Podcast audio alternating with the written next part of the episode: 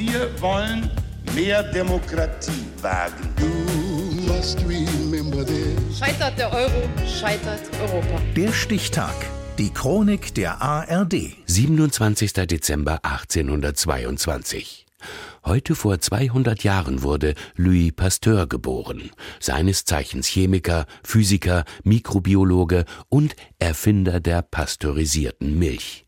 Christian Erber. Sein Name steht auf jeder Milchpackung. Louis Pasteur. Multitalent und Volksheld, der die Seele der Grande Nation streichelt. Pasteur ist ein Workaholic im Dienste der Wissenschaft. Pasteur war von Haus aus Chemiker und hat sich seine Sporen und auch seinen Ruhm erworben mit Kristallographie. So Christoph Gradmann, Medizinhistoriker an der Universität Oslo.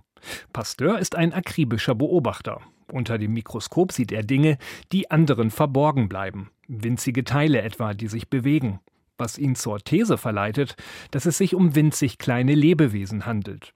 Die sind seiner Überzeugung nach unter anderem dafür verantwortlich, dass Lebensmittel, wenn sie längere Zeit mit Luft in Berührung kommen, ihren Geschmack verlieren und verderben.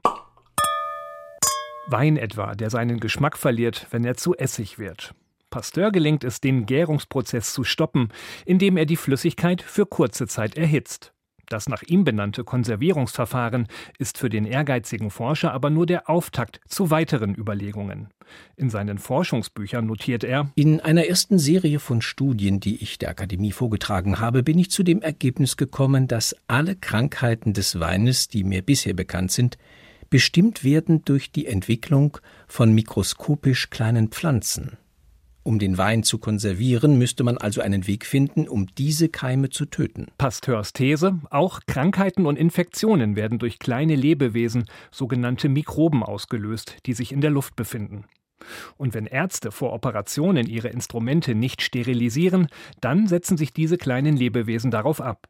Ein Vorwurf, mit dem Pasteur 1880 auf einem Kongress, an dem auch viele Ärzte teilnehmen, für einen Eklat sorgt. Als Chemiker haben Sie kein Recht, sich in ärztliche Dinge zu mischen. Meine Herren, ob Sie die Wahrheit hören wollen oder nicht, Sie, Sie selbst sind schuld wenn Ihre Patienten an Wundvergiftung sterben. Unerhört! Sie selber tragen mit Ihren Händen, mit Ihren Instrumenten die tödlichen Keime in die Körper Ihrer Kranken. Unerhört! Ebenso umstritten ist ein von Pasteur entwickelter Impfstoff gegen Tollwut. Der kommt zunächst nur an Tieren zum Einsatz.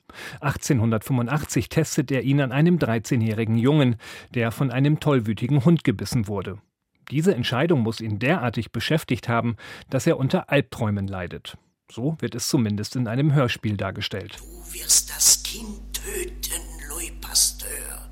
Nein, nein. Der Versuch gelingt, der Junge überlebt. Und der Impfstoff gegen Tollwut rettet in der Folge tausende Menschenleben. Es ist sein letzter Schritt auf seiner Ruhmesleiter, ehe Pasteur 1895 stirbt.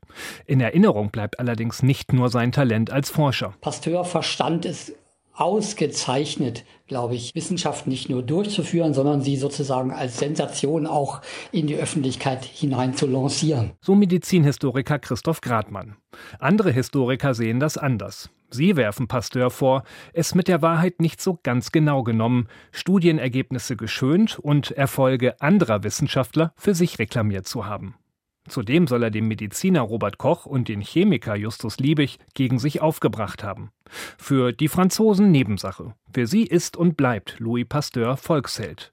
Geboren wurde der Chemiker, Biologe, Bakteriologe und Mediziner heute vor genau 200 Jahren als Sohn eines Gerbers in Dole.